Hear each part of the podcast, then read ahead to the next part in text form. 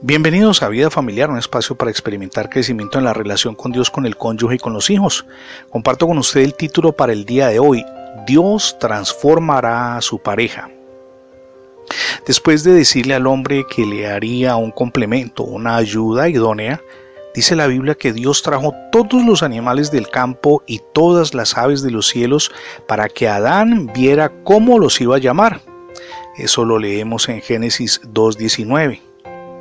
Después de ejecutar la tarea de darle nombre a toda la creación, parece que en cierto sentido Adán quedó desilusionado porque él estaba absolutamente solo, no solamente para esas tareas, sino al caer la tarde, pues estaba solo, un hogar sin ningún tipo de aliciente.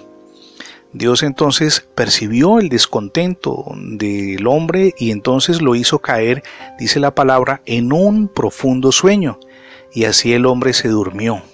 Pero mientras Adán descansaba profundamente, Dios estaba trabajando todavía.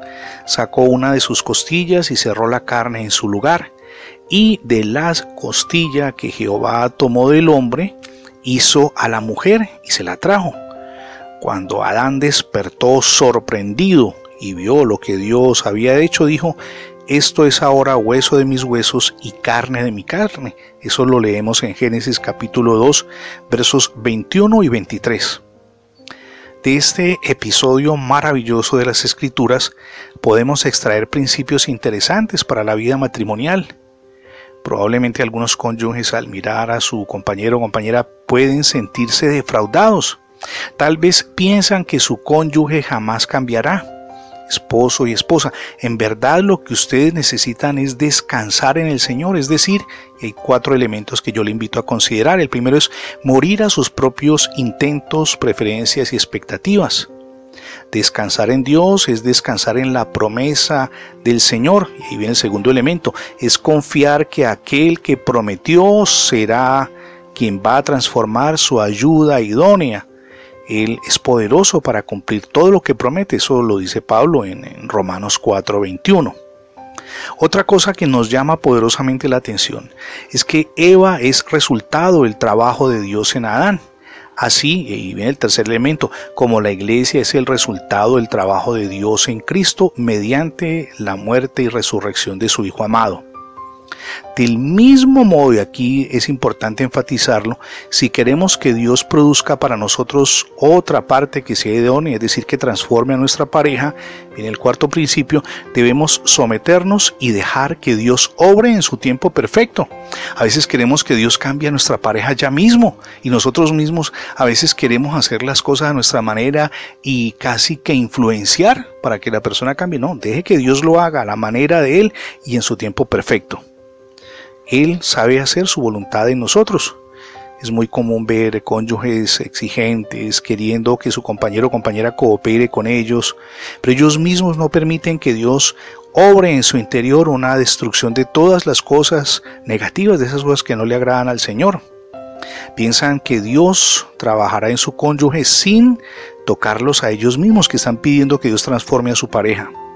Quieren que su cónyuge sea hueso de sus huesos y carne de su carne, pero no quieren descansar ni dejar que Dios trabaje en ellos. Entonces hay que dejarlo. Si quiero que Dios cambie a mi pareja, bueno, que Dios comience impactando y transformando primero mi vida.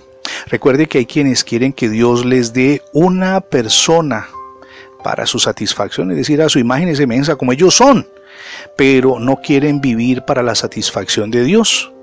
Esa, por supuesto, no es la manera en que Dios trabaja. ¿De qué manera entonces debemos hacerlo? Confiando en el Señor, descansando en Él, diciéndole, Señor, hay cosas que no comparto en mi pareja, pero primero que debes cambiar en mi vida, de tal manera que yo pueda coincidir en, en la forma de vida con mi cónyuge, para que haya realización plena en nuestra vida matrimonial. Dios lo quiere hacer y Dios puede hacerlo, pero permita que Dios también obre no haga las cosas a su manera, entréguelas a Dios y Él sabe cómo, cuándo, de qué manera y qué día o, en qué tiempo lo hace. Si no ha recibido a Cristo en su corazón, hoy es el día para que lo haga. Permita que Jesús reine en su vida, pero también en su familia. Es la mejor decisión que podemos tomar. Gracias por escuchar las transmisiones diarias de vida familiar en la radio, pero también en el formato de podcast. Recuerde que ingresando la etiqueta numeral Radio Bendiciones en Internet tendrá acceso a todos nuestros contenidos digitales alojados en más de 20 plataformas. También le animo para que se suscriba a nuestra página en Internet, es facebook.com diagonal Radio Bendiciones FM. Somos Ministerios Vida Familiar y mi nombre es Fernando Alexis Jiménez. Dios